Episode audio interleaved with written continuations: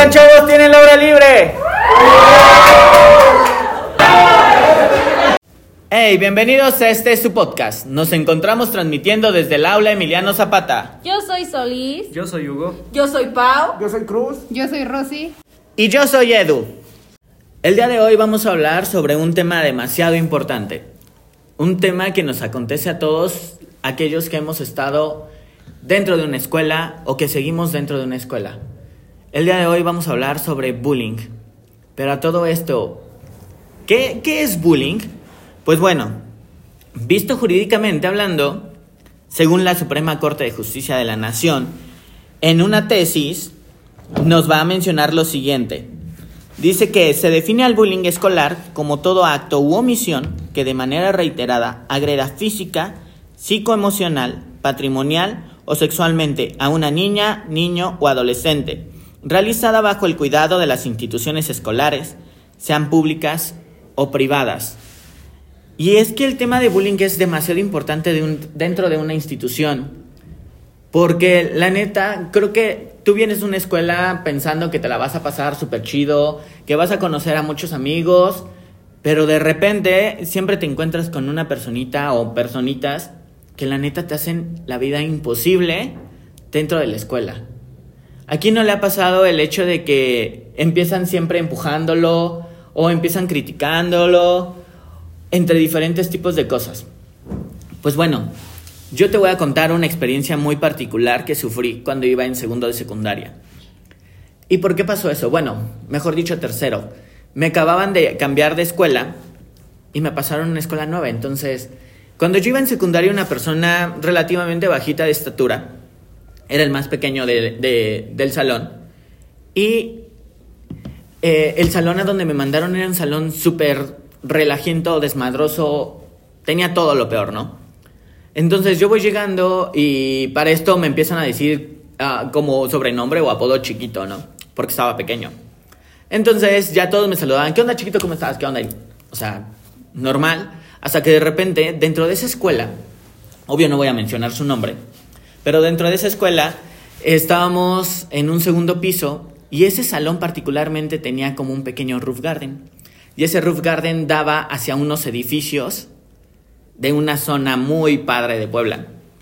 Y eh, pues e- ese roof garden visto hacia el otro lado estaban los edificios y era más o menos una altura mínimo como de unos 12 metros. Entonces, no sé por qué les dio el hecho de que me agarraban de los tobillos, me cargaron y me pusieron boca abajo, asomándome, obvio, mi cabeza hacia el suelo del lado de los edificios. Yo me acuerdo que esa ocasión dije, no mames, o sea, primero me aterré y dije, no, no, no, no, no, o sea, y, y me inclinaba como intentando hacer abdominal para levantarme, pero pues eran cuatro o cinco chavos, entonces pues obvio no se podía. Y me acuerdo que la primera vez yo dije, bueno, va, ¿no? O sea, tal vez fue como una bienvenida, muy, muy pesada. Sin embargo, pues no, o sea, eh, yo creo que eran como tres veces a la semana mínimo que pasaba este tipo de situaciones. Y nunca conté nada, nunca dije nada, porque yo decía, güey, es mi manera de integrarme con mi grupo. Tal vez es la manera como de, ah, pues ya eres parte de nosotros, porque pues yo era el nuevo. Pero sí recuerdo que nunca, nunca hablé nada, dentro de la escuela tampoco. Pero posteriormente, alguna chava o alguien de- de- del salón empezó a mencionar todo esto y me mandan a traer de la dirección. Y entonces me dicen, eh, ¿por qué nunca contaste nada de esto? Y les dije, pues, ¿por qué iba? ¿Por qué tenía que decir algo, no? Pues yo creo que nada más lo hacían en son de, pues, eres bienvenido. No lo tomé en ese momento como bullying. Posteriormente yo dije, güey, creo que eso era bullying, ¿no? Y, y, tomaron la decisión de cambiarme de salón. Dijeron, ¿sabes qué? Te vamos a cambiar de salón, vamos a pasarte a otro salón.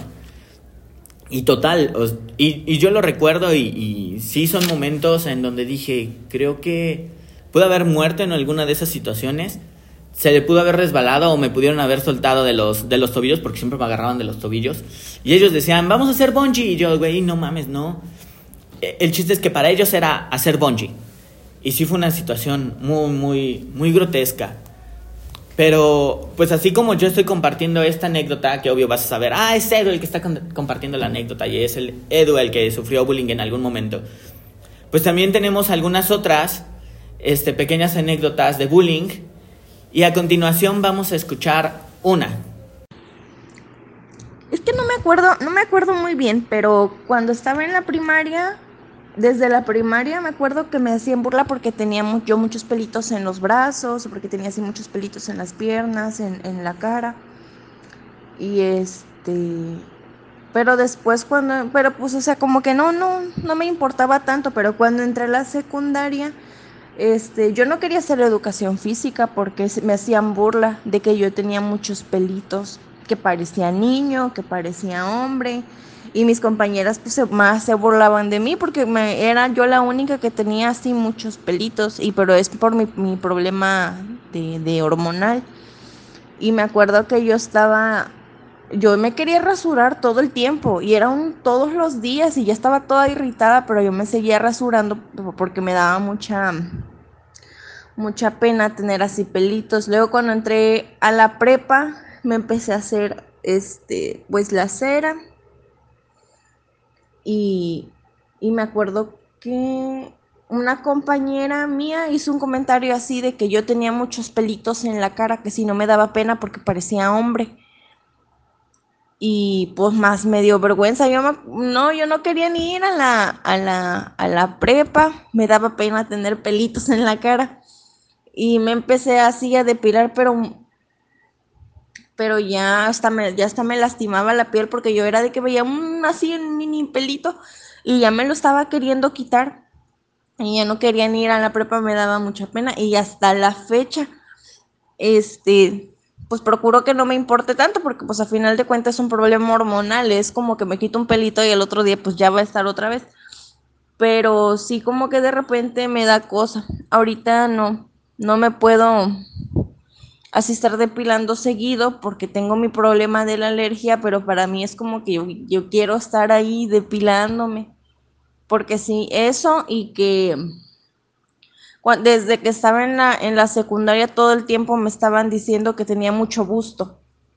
Mucho. Y para mí era feo porque yo no podía correr sin que los muchachos, pues mis compañeros me estuvieran viendo. Y era para mí muy incómodo en la, en la, en la prepa, pero fue ya creo que en el último año que este, un maestro me dijo que porque mi cerebro no era tan grande como mis chichis, que porque no podía pensar y me hizo sentir tan mal porque pues de por sí mis compañeros, mis compañeras se burlaban, o sea, me hacían sentir mal de que yo era buscona, que porque tenía mucho gusto. Y luego este señor viene y me dice eso, pues más inseguridad de mi cuerpo, que si estaba muy bustona, que si me quería quitar, porque yo le dije a mi mamá que me quería ya quitar este busto, porque yo ya no aguantaba que los muchachos me vieran y me hicieran caras y, y me acosaran tanto. Pero pues ya yo me apretaba lo más que podía con el brasier, o sea, me, apretaba lo más que podía para que no se me notara tanto. Y no podía ni caminar rápido porque, ay no, era un sufrir. Me hacían dibujos, me mandaban mensajes, me molestaban todo el tiempo. Me decían cosas cochinas y morbosas, pero pues yo me tenía que aguantar. Y pues ya. Y a final de cuentas no me reduje nada, pero a veces sí como que me da cierta inseguridad.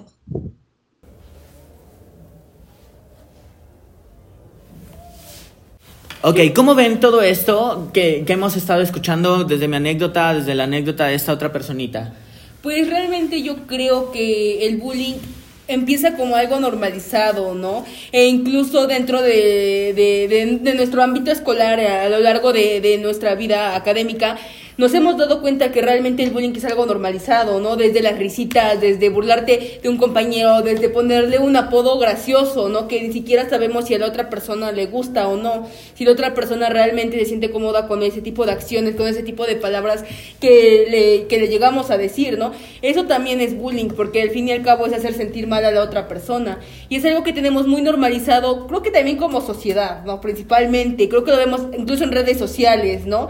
Que se empiezan a, burlar de, del físico de alguna persona, de alguna característica especial, y de ahí venimos y la reflejamos en la escuela, ¿no?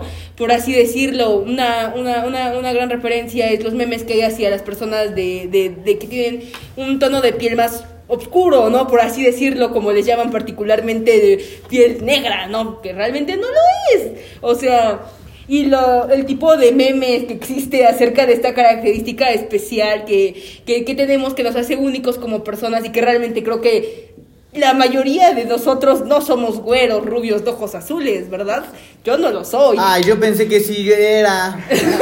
pensé, que cuadraba en eso, ¿no? No, pero entonces que de ahí vienen todo este tipo de burlas, ¿no? Que a veces venimos y reflejamos aquí en la escuela entre los compañeros y que nosotros lo vemos normal de, ay, es que es un meme, ay, es que esto. Mira, precisamente lo que tú estás diciendo ahorita, en esta semana Saldívar, que es el presidente de la Suprema Corte de Justicia de la Nación, hizo mención sobre que los mexicanos somos racistas y clasistas, pero no lo reconocemos. Exacto. Y eso es muy cierto. O sea, recuerdo muy bien las palabras de Vicente Fox cuando fue presidente y dijo, nosotros hacemos en Estados Unidos lo que ciertas personitas con una apariencia oscura no hacen. Y no digo porque después nos censuran por decir este tipo de palabras que no podemos estar diciendo. Pero ahora bien, es muy cierto el hecho de que normalizamos tantas cosas. Muchas ocasiones dentro del salón hemos estado escuchando en donde, ay, ya cállate tal personita, ¿no? Ya siempre chole con lo mismo, ya guarda silencio. Y muchas veces, muchas veces, los maestros permitimos eso y en muchas otras hacemos eso. No, deja eso, deja el hecho de causar gracia. Muchas veces así como de, a ver, te enseñaron a leer bien, ya lee bien, por favor. Y ya sabemos que no lee bien y lo ponemos a leer, pero en muchas ocasiones es con el ámbito de exhibirlo. Y también no te das cuenta que tú como maestro tienes una parte muy importante y fundamental, que cualquier cosa que tú hagas o deshagas dentro de la escuela va a repercutir en ese alumno o alumna de por vida. Recuerdo muy bien que apenas eh, me mencionaron algo así como de, profe, este, pues qué chido que hable bien con los chavos porque Tuvo un maestro, mi hijo, en secundaria, en donde le dijo, yo no espero nada de ti, yo creo que ni siquiera vas a seguir estudiando porque no das una, no das el ancho. Y muchas veces los maestros dan este tipo de, comentarios absurdos que la neta lo único que hacen es desalentar a los chavos y, y, todavía asumirlos más. Y este también cuenta como bullying, ¿por qué no decirlo, no? O sea, también decimos, es que antes en nuestros tiempos no pasaba esto. La neta siempre ha pasado pero no existía como tal los derechos de los niños, niñas, adolescentes, jóvenes, que ahora están para, para apoyar todo este tipo de situaciones. Rosita. A mí en la primaria, eh, iba en, sexto de primaria y mi, bueno, mi mamá siempre iba a acusarme con la profesora de que no hacía, no le hacía caso, no hacía las cosas que ella me pedía y todo. Y como mi hermano el mayor fue, bueno, la profesora fue su tutora de mi hermano el mayor, eh, le empezaba a decir que no, bueno, este, me comparaba con él, que no, que este, yo no era igual que mi hermano, que por qué no fui con mi hermano, o sea, comparaciones, ya ni, incluso mis papás ni, ni siquiera lo hacían. Y ya, este, en la, bueno, en, eh, a mi mamá le, había, le dijo, este, que pues no, que de mí no esperaba nada, porque pues yo no, me, yo no era igual de inteligente que mi hermano. Y pues sí, bueno, sentí tristeza y fue cuando empecé a bajar de calificación, porque era de que tenía que, bueno, iba a concursar, era de puro 10, reconocimiento, este, concurso infantil y todo. Y después de que me dijo eso la profesora, empecé a bajar de calificación, empecé a dejar de a un lado la, la escuela. Esa fue, esa fue una, este, un tipo de, bueno, fue una ocasión que me hizo sentir mal la profesora y otra ocasión fue, este, ya era la graduación eh, yo era buena tocando flauta y como se tenían que hacer los eventos y todo para lo de la clausura, la, eh, el profesor de artes me había escogido para participar en el evento de flauta. Y la profesora me vio y me gritó enfrente de los tres grupos que yo que, que, yo que estaba haciendo ahí con ellos, que yo ni, ni siquiera me habían escogido. Y pues sí, ese día sentí así como que muy feo porque este, la estaba pasando mal de que se había ido mi mamá y luego con los, bueno, con la humillación de la profesora y ya desde ahí pues como que bajé mi calificación. Es, tienes toda la razón, Rosita. De hecho, es muy cierto. Es lo que estamos diciendo. Los maestros tienen un poder muy, muy fuerte sobre los chavos. Y, y e hiciste que me acordara de algo muy importante. ¿Sabían ustedes que Tomás Alva Edison también, cuando estaba chiquito, él solamente vivía con su mamá? Perdió a su papá. Y cambian de escuela, se van a otro estado. Y en el estado le dicen a Tomás, a, la mamá de Tomás Alva Edison, señora, su hijo mentalmente está mal. Tiene un retraso mental. Entonces, la señora en lugar de decirle a, su hijo, oye, ya no vas a estudiar porque la maestra me dijo que tienes un retraso mental, la señora lo que le, eh, le escribió en un papelito y le dijo fue así como de, eres el más inteligente y en esta escuela no pueden darte clases, te voy a dar clases yo. Entonces, le da clases la mamá a Tomás Alba Edison y ya todos sabemos quién es Tomás, Tomás Alba Edison, ¿no? Y de repente en su lecho de muerte, Tomás Alva Edison empieza a ver las hojitas que guardó su mamá y descubre la hojita de la escuela en donde decía que era retrasado mental. Y entonces fue así como de, ahora amo más a mi mamá y la admiro muchísimo más porque gracias a ella y gracias a que nunca me dijo la verdad, llegué a ser el gran inventor de todos los tiempos, ¿no? Que obvio también sabemos que Tesla es otro importante, pero ese fue el caso de Tomás Alva Edison. Y eso me lleva también a otra parte y sabrán ustedes que vamos a estar metiendo en este episodio algunas cosas sobre la Suprema Corte de Justicia de la Nación. Y ahí dice, eh, Seminario Judicial de la Federación, en la tesis con registro digital 2010-142 de la primera sala, y nos va a decir, bullying escolar vulnera los derechos fundamentales a la dignidad, la integridad y la educación del menor. Y voy a citar, en el derecho comparado y en la doctrina especializada se ha señalado que el acoso o bullying escolar constituye un atentado a la dignidad, integridad física y educación de los niños afectados. Los derechos fundamentales a la dignidad, integridad, educación y a la no discriminación están protegidos en la Constitución General y en diversos tratados internacionales suscritos por México.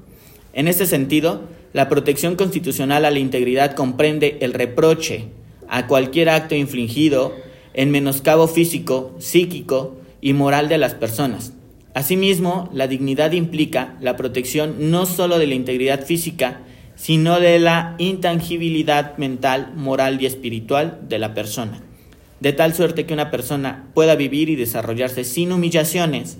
Finalmente, el derecho a la educación de los niños constituye un derecho humano intrínseco y un medio indispensable para realizar otros derechos fundamentales, en virtud del cual la educación debe brindarse en un ambiente libre de violencia a fin de garantizar el efectivo aprovechamiento de las oportunidades de desarrollo educativo. El acoso escolar vulnera estos derechos porque modifica el ambiente que debe promoverse desde la escuela, provocando que los niños sean expuestos a la violencia, formen parte o inclusive sean el objeto de ella. Las peleas escolares, el abuso verbal, la intimidación, la humillación, el castigo corporal, el abuso sexual y otras formas de, de tratos humillantes son conductas que sin duda alguna vulneran la dignidad e integridad de los niños y afectan gravemente sus oportunidades de desarrollo educativo. Entonces, sabrán ustedes que en días, la semana pasada, se dieron y se suscitaron casos muy muy fuertes. Uno por parte de una universidad muy prestigiosa de aquí de México, en la cual eh, pues en el campus Santa Fe se da el hecho de que acosaban demasiado a un chavo, llega harto y lo primero que hace es se mete con una navaja y somete a su buleador, diciéndole que ya estaba harto, obvio con, con un arma blanca. Creo que esos extremos podemos llegar cuando estamos buleando a alguien. Otro caso en donde la mamá se lanza golpes hacia el buleador o buleadora de su hija. Y, no vamos muy lejos.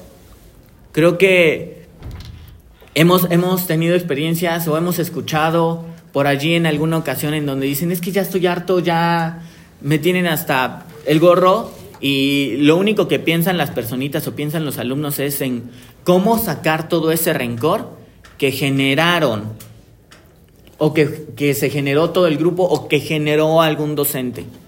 Entonces creo que también la escuela tiene demasiada responsabilidad, uno, en propiciar un ambiente de aprendizaje dentro del cual sea libre de acoso.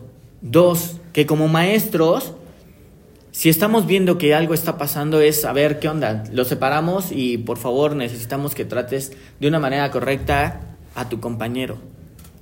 Y también como papás hay una gran responsabilidad en donde toda la educación comienza en casa. Entonces, necesitamos que como papás se pongan o nos pongamos las pilas y veamos cómo estamos educando a nuestros hijos. Que no por el hecho de que una persona sea guapa o no por el hecho de que una persona rengue o no tenga un brazo o no tenga un dedo, no lo sé. De eso nos vamos a agarrar y le vamos a estar poniendo un apodo de, ah, oh, ya llegó el manitas o, o ya llegó el inmortal. O sea, ni al caso. Creo que ese tipo de situaciones ya pasaron. Rosita. Eh, eh, en efe- efectivamente, lo que acaba de decir este, es muy importante la comunicación que tengan entre padres e hijos. También la educación en la que los papás, eh, bueno, la educación que los papás le den a los hijos. Eh, la convivencia en la que los papás mantienen a su hijo, porque si están los hijos en un ambiente violento, obviamente el hijo va a buscar maneras para llamar la atención y esa manera puede ser como por trauma el hacer bullying. Ok, perfecto.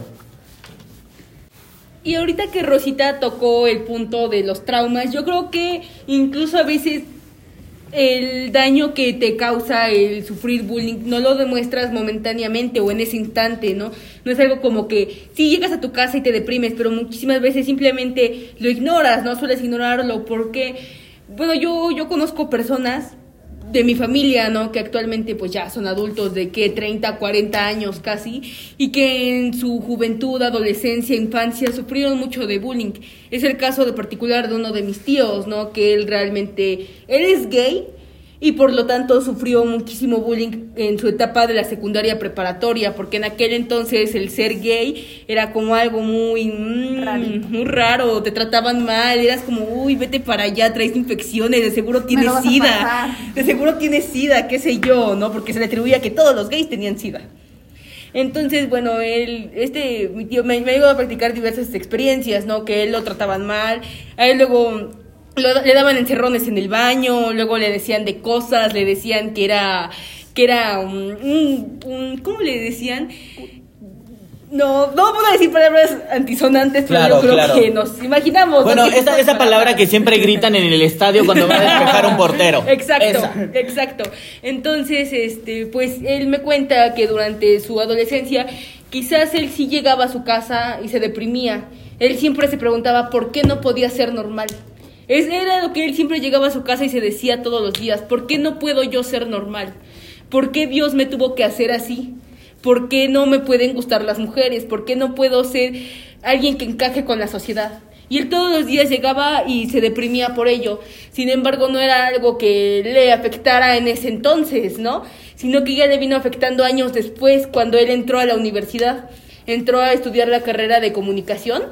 Entonces ahí es cuando él empieza a repercutir. ¿Por qué? Porque encuentra a otras personas que igual pertenecían a la comunidad LGBT, que eran gays, y que ellos tenían, habían igual pasado por ciertos tipos de bullying, sin embargo, muy distinto a él, ellos no lo habían reprimido. Y al contrario, se habían defendido, no se quedaban callados. Entonces fue algo que él afectó demasiado porque empezó a sacar todo ese dolor que venía cargando de años de todos esos chicos que lo trataban mal por, por su orientación sexual. Y pues sí, mi, mi tío cayó en depresión en aquel entonces. Inició todo esto, ya empezó a iniciar sus relaciones ya homosexuales porque antes no las tenía por lo mismo de que se, avergüenza- se avergonzaba de su género, se avergonzaba de su orientación sexual. Entonces ya fue algo que empezó a reprimir mucho en la etapa de la universidad al punto de caer en una depresión tremenda, tremenda, tremenda, tremenda. Tocas un punto muy importante, la depresión. Y la neta, eso es lo que genera el bullying, ¿no? Eh, depresión, así como comentamos también los, los comentarios de Rosita acerca de los maestros que le, que le insinuaron, la neta, eso es lo que genera. Otra situación que viví con un compañero de la secundaria era tercera, iba en tercer año. Mi compañero no sabía leer. Era como por noviembre, si bien me acuerdo, y estaban los, los concursos de Catrina. Pegan, pegaron los papeles en la pared y ya. Estábamos él, otra, bueno, una amiga y yo parados leyendo el, el, el papel para ver qué era. Y la prefecta llega y le dice a mi compañero, ¿tú qué haces parado? Y le dice mi compañero, estoy leyendo. Y la profesora, así como que en tono bur- burlón, le dice, pero o sea, tú ni siquiera sabes leer. Y pues sí sentí mucho coraje y ya y le dije, pues sí, pero porque pues no, no nos enseñan lo que deberíamos. Fue lo único que le dije porque pues sí me dio coraje y ya mi compañero se fue triste a sentar y ya le dije, no, pues no le hagas caso a esta señora, vente, vamos a seguir leyendo, nosotras te leemos y ya, bueno, lo, le leímos lo que decía porque tarta, tartamudeaba mucho al leer. Yo creo que ahorita lo que mencionas de tartamudear mucho, eh, eso es algo más que da hincapié a- a- Al bullying. al bullying, ¿no? El tartamudear. ¿Cuántas veces no también eh, hemos escuchado que alguno de nuestros compañeros o algún amigo empieza a tartamudear porque se pone nervioso y debido a eso le empiezan a hacer bullying? Y hay que recordar algo, no todas las personitas tienen una autoestima alto. No todas las personitas confían en sí mismas.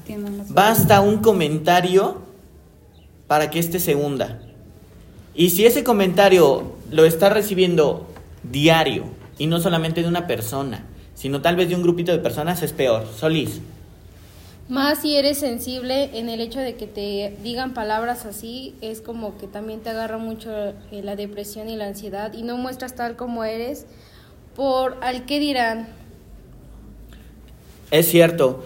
Eh, y ahora, a ver, vamos a escuchar otra pequeña anécdota acerca de, de bullying. No vamos a decir quién es, te escuchamos. Pues- Te escuchamos, te escuchamos, dale. Pues mi etapa comenzó en secundaria, a mediados de secundaria, cuando sufrí bullying. Me integré a un grupo de amigos, lo digo entre comillas. Eh, eran cinco personas en ese grupo. Lamentablemente mi físico es ser gordita, pero no era así. A los nueve años sufrí una violación de un familiar, es algo que ya sabe mi familia. Entonces me hice la idea que si yo no tenía un físico como el que tenía de niña, ya no me iba a volver a pasar. Entonces yo dejé que mi cuerpo creciera. Para ya no volver a sufrir eso porque mi familiar, mi familia era muy cerrada y no íbamos a hacer, hasta el día de hoy no se hizo justicia y es algo que ya no importa. Pero en secundaria yo tuve esos amigos y me hacían burla, constantes burlas. Y yo desde la primaria sufrí bullying y en familia lo sufrí, entonces yo tenía miedo a la aceptación de las personas. Entonces para ser aceptada, pues yo me dejaba que me hicieran cosas. De hecho, les daba de mi dinero porque me decían, no, pues nos tenías que dar dinero. En ocasiones me tiraban de la... Tuve dos caídas de las escaleras, eh, según eran juegos, pero no fueron juegos. Y me costó aceptar lo que no eran juegos. Realmente no lo platicaba con mi familia, no lo platicaba con nadie. Y era algo que me quedaba para mí. Fueron dos años porque en tercero hubo un cambio de grupo y que fue, fue un cambio súper mejor. Pero en esos dos años sufrí burlas. Tengo, tienen fotos mías y creo que hasta el momento tienen fotos mías de, en el baño porque el director decidió quitarnos las puertas de los baños porque decían que las niñas las pintaban. Entonces nos deciden quitar las puertas de los baños y ese día entramos al baño y una compañera me toma fotos y las empezó a pasar en mi grupo de mi escuela. Creo que lo bueno de eso fue que no llegó a muchas personas, pero en ese momento era risas y a mí no me causaba nada de risas. Y era, está bien, lo acepto porque soy su amiga y va a estar todo bien. Pero no, no era así. Fue algo que me lastimó mucho. Porque cuando entramos en pandemia, para mí fue lo mejor estar en pandemia porque ya no tenía que convivir con personas y las personas no me veían. Pero cuando dicen que tenemos que regresar a clases normales y cuando estaban divididos en semanas, mi mamá me dice, no, pues tienes que ir a la escuela. Y yo no quería. Yo decía, no, y la primera semana de presenciales me hice la enferma para no venir. Y es cuando mi mamá me obliga a venir a la escuela y tengo que venir, pero yo venía con miedo. Y puedo decir que esa situación me dejó en depresión, me tiró demasiado bajo, porque yo los quería y pensaba que eran mis amigos y me hice daño a mí misma, pensando que me iban a aceptar. Y puedo decir que el bullying es demasiado feo, porque es una cosa que te acaba mentalmente. Y traía un problema de violación que no fue tratado psicológicamente y me hice muchas cuestiones hacia mí, si era mi culpa, y después llegar a la secundaria y vivir super etapas feas, donde una maestra también contribuía a eso, realmente me costó demasiado ser aceptada.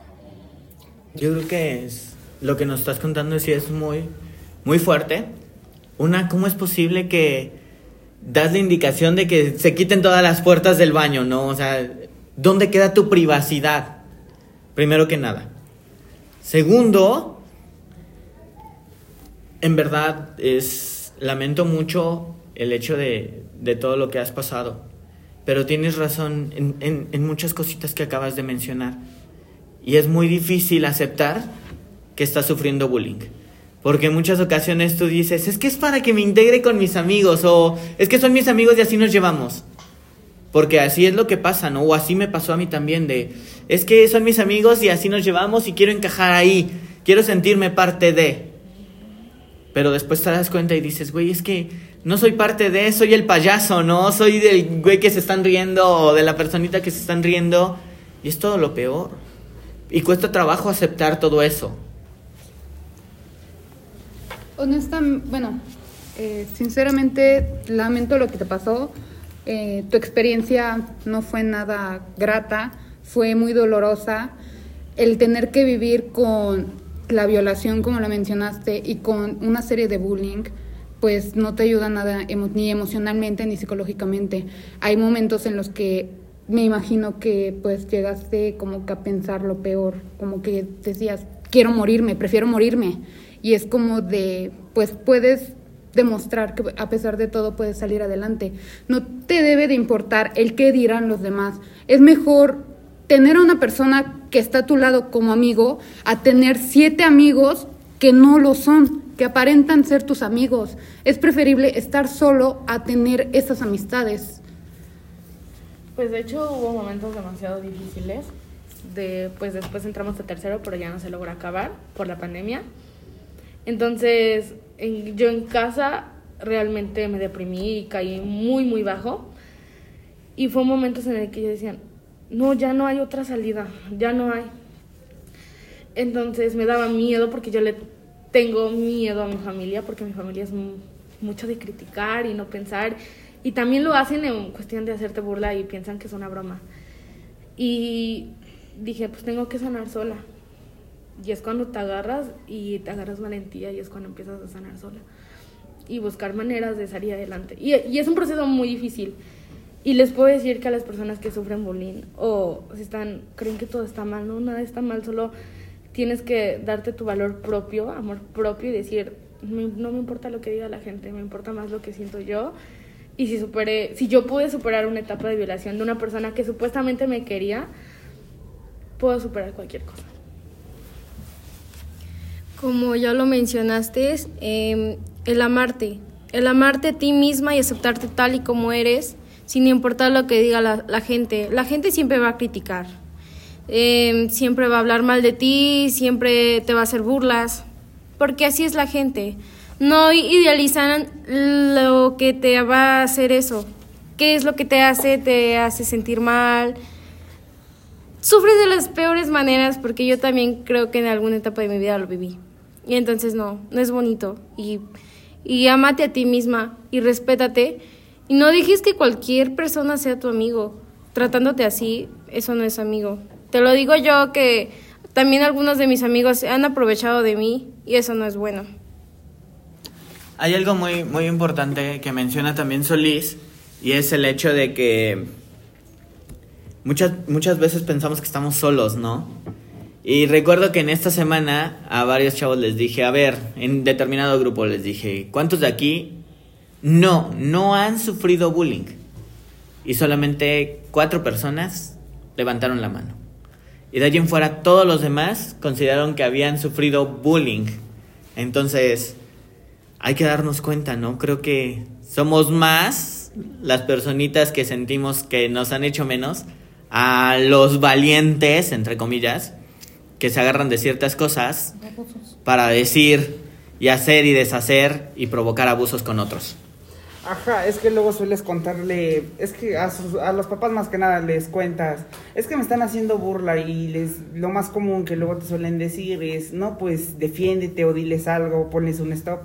Pero luego los papás dicen, no, pues si no te defiendes, yo, si tú no te defiendes, yo no te voy a ayudar.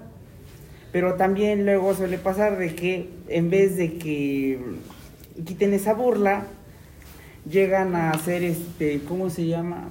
Llegan a pasarse esa burla a otra persona. Claro, y como bien mencionas, este, a veces también los papás propician eh, la normalización del bullying, ¿no? De que te defiendes solo, incluso ellos mismos, este, como comentaba este, la anécdota, llegan a propiciar el bullying normalizándolo incluso en tu propia casa, ¿no? Yo creo que es, es feo llegar a tu casa, que te hagan burla, que te traten mal acerca de tu físico, un ejemplo, y te voy a llegar a la escuela y que te lo vuelvan a repetir. Esa es, bueno, es la historia, por ejemplo, de una amiga de cuando yo iba en la primaria, ¿no? Esta amiga igual siempre la, la criticaron porque era, era gordita, ¿no? Siempre ha sido gordita, siempre ella se sintió distinta a las demás niñas. Entonces ella igual para intentar de encajar con sus compañeras, porque realmente era un grupo muy reducido, recuerdo que éramos un grupo muy reducido, ¿no? Solamente habíamos ocho niñas en ese salón.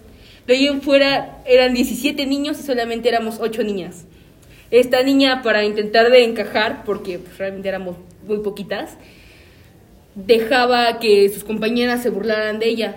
No dejaba que, ay, es que tú ya, ya te viste. No, es que tú de seguro tú te compras ropa de señora, ¿no? Ya te ves muy distinta. No, es que mi mamá dice que tú te ves como de 20 años y en aquel entonces teníamos que 7, 8 años. Y siempre era como, no, te ves muy grande, te ves como de 20. ¿Cómo te verás cuando tengas 20? ¿Como de 40? Y cosas así, ¿no? Entonces, pues esta amiga sí, sí, sí dejó que todas estas situaciones pasaran hasta que pues se cambió de escuela, ¿no? Que realmente nada mejoró. Pero pues sí, ella tuvo que vivir ese tipo de situaciones. Y pues yo creo que ella lo llegó a normalizar por el hecho de que también en su casa igual le decían lo mismo. Siempre era lo mismo su, su, su, su cuerpo, siempre fue como que esa burla hacia su cuerpo, de cómo era. Entonces, pues, no sé, yo creo que a veces la normalización que existe en el contexto familiar y en el contexto académico, por querer encajar, de sentir que en tu casa no encajas y querer encajar en otro lado, también es algo que afecta mucho el, el, no poder reaccionar ante el bullying y decir, es que yo quiero estar aquí porque aquí no me siento solo, al menos aquí me prestan atención. Quizás es de la manera errónea, pero me prestan atención. Eh, yo en la secundaria se puede, se podría decir que sufrí bullying. Eh, ah, bueno, ajá, sí, bullying. Este, mi nombre es Rosa y unos compañeros que ni siquiera me llevaba con ellos, ni eran mis amigos ni nada, eran pues nada más compañeros, eh, me empezaron a poner apodos que, bueno, Rosa Melcacho, Rosa Melano y tanta cosa así. Pero yo lo que tengo es que no me dejo, por muy mal que me sienta, por muy este bulliada que me sienta, no me dejo. Y pues sí, los agarraba a trancas. Pues es que es, es, normal, ¿no? O sea, cuando te sientes así y empiezan a decir este tipo de situaciones, yo creo que reaccionas de cierta, de cierta forma. Ah, bueno, también siento que el bullying viene a veces desde casa. Como lo dijo Fati, bueno, Paola, este, a veces nuestras madres y padres nos dicen que ya viste ese niño cómo está, está bien gordito así, ya le viste, tiene, tiene unos lentes, es el cuatro ojos, y son cosas que se te quedan a ti y, entonces tú empiezas a, a, generar ese bullying. Y esos son los tipos boleadores, ¿no? Que, o sea, no manches, o sea, empiezan a decirle de cosas a las personas y creo que eso no es bonito. No, pero creo que en algún momento todos hemos conocido a determinados buleadores. ¿O no es así? Sí, yo creo que sí. ¿Tú qué sientes al bullear? Puede ser, en cierto caso, en, por así decirlo, en defenderse, porque o las, las burlas acaban contigo en... Yo creo que, que, yo creo que el hecho de, de bulear a alguien es sentirse superior a esa persona. O es porque en algún momento también te bulearon y no quieres pasar por eso y quieres empezar a decir, ah, ya en algún momento sufrí eso, ahora va la mía. Y te desquitas con personitas que no tienen nada que ver por el simple hecho de verle unos cuantos defectos y de ahí te agarras y empiezas, em, empiezas con todo. Y de allí tus amigos, obvio, van a decir, ah, pues sí es cierto, como causó risa, pues vamos a estarlo repitiendo y repitiendo y repitiendo. ¿O no es así? Es que puede decirse que es, como usted había mencionado, este, para que no le hagan burla, porque cuando sueles hacerle burla, burla a alguien, este, ya cuando a ti te llegan a hacer un comentario ofensivo o algo así, tú como que lo sueles ignorar por el momento, pero aún así sueles regresarle con algo que le duele a esa persona, un defecto que tenga. Claro.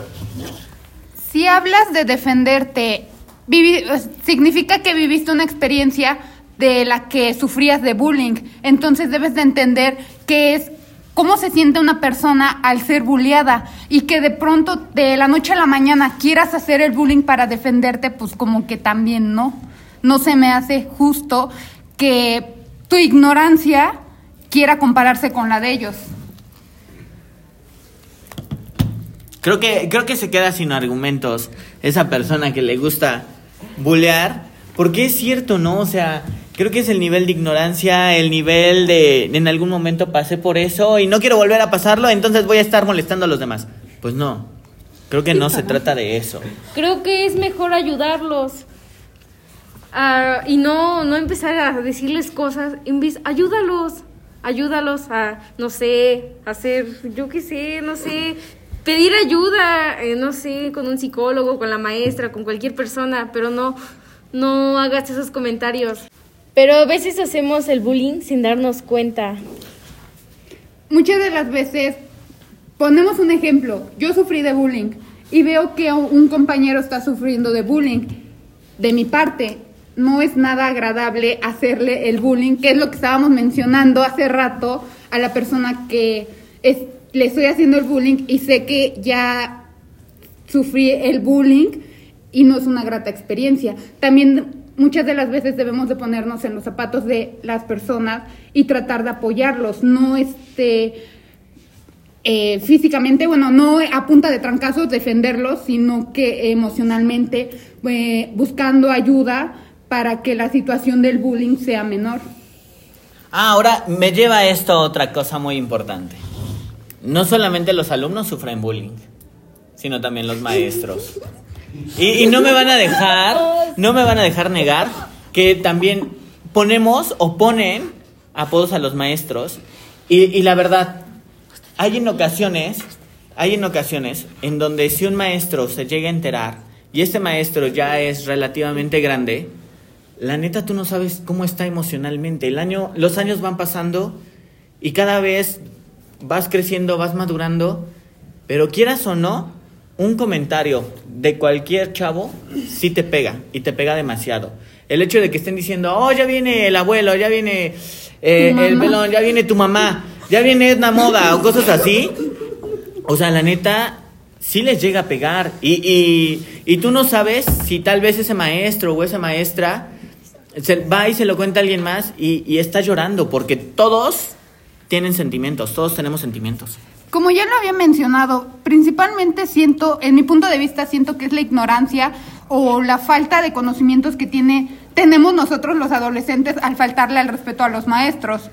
Hay puntos en los que pensamos que es gracioso ofender a los maestros, mientras que en realidad pues es como de, oye, pues eso, eso te enseñaron en tu casa, a faltarle el respeto a los mayores, pero pues no.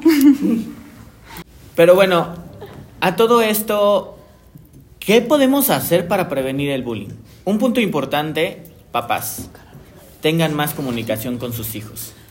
Papás, enséñale a tu hijo que por muy mínima la cosa que le pase en la escuela, debe de tener la confianza de decirte, oye papá, es que en la escuela me están diciendo esto, o es que la maestra me está, me está acusando de esto, o está pasando esto otro. Cualquier cosa siempre es demasiado importante la comunicación que nosotros tengamos para con nuestros hijos y nuestros hijos para con nosotros. También que los adolescen- adolescentes siempre tengan en cuenta el respeto y la amabilidad hacia compañeros y hacia los mayores. Una cosa muy importante también que se debería de resaltar es que si no por, no porque en tu casa sufras bullying o tus papás este, te estén molesta y molesta, significa que vas a venir a demostrarlo con la manera más violenta de, que eres. Ahora bien, ahorita escuchamos algunas anécdotas personales o algo que nosotros vimos y constatamos de ello. Entonces hay que esperarnos para un siguiente capítulo en donde vamos a traer a- nuevamente, intentaremos traer a Fer nuevamente, a la psicóloga Fer, Fer Parra, para que nos hable qué onda con, con el bullying. E intentar invitar también a algunos otros maestros que nos den su punto de vista de qué está haciendo la escuela para evitar el bullying. Porque unos cuantos carteles de no al bullying, aquí todos somos amigos, creo que eso pues es obvio, no basta. En mi punto de vista, siento que para empezar, bueno, ya somos de bachiller, ya tendríamos la, ya deberíamos de tener la capacidad adecuada para entender lo que la otra persona siente. Y otra cosa que, en mi punto de vista, siento que sería muy buena idea que pasaran expertos, mm, la psicóloga podría ser, a dar una breve este, plática sobre las consecuencias, las causas del bullying, este, qué se siente y qué, este, principalmente qué consecuencias puede traer el bullying a las personas. Y ahora sí, le ofrecemos una disculpa a nuestro público del podcast, porque habíamos dicho que el de este capítulo iba a ser del eh, voy en tercero de bachiller y ahora qué, pero consideramos que era muy importante tocar el punto de bullying por las situaciones que se dieron la semana pasada, porque no se nos hace justo que, que lleguemos al punto en donde tengo que meter un arma o tengo que desquitarme con medio mundo para sacar todo este rencor debido a ciertas personitas que me estaban haciendo bullying o que tenga que venir mi mamá a pegarle a ciertos compañeros porque al fin ya pude romper con el silencio y tuve la oportunidad de decir todo lo que me pasaba. Entonces, por eso consideramos la importancia de tocar este punto del bullying así a la voz de ya. Pero como les mencioné, pues el siguiente capítulo lo vamos a esperar con ansias. Vamos a tener invitaditos a chicos de tercer año de bachiller para que nos platiquen la presión que tienen sobre sus hombros de una decisión tan difícil y muchas ocasiones de yo quiero estudiar pero no puedo porque no hay dinero en mi casa y tengo que trabajar. Entonces, así es como llegamos a nuestro final del podcast. Cuídense mucho, les mandamos un abrazo y nos estamos viendo la siguiente semana.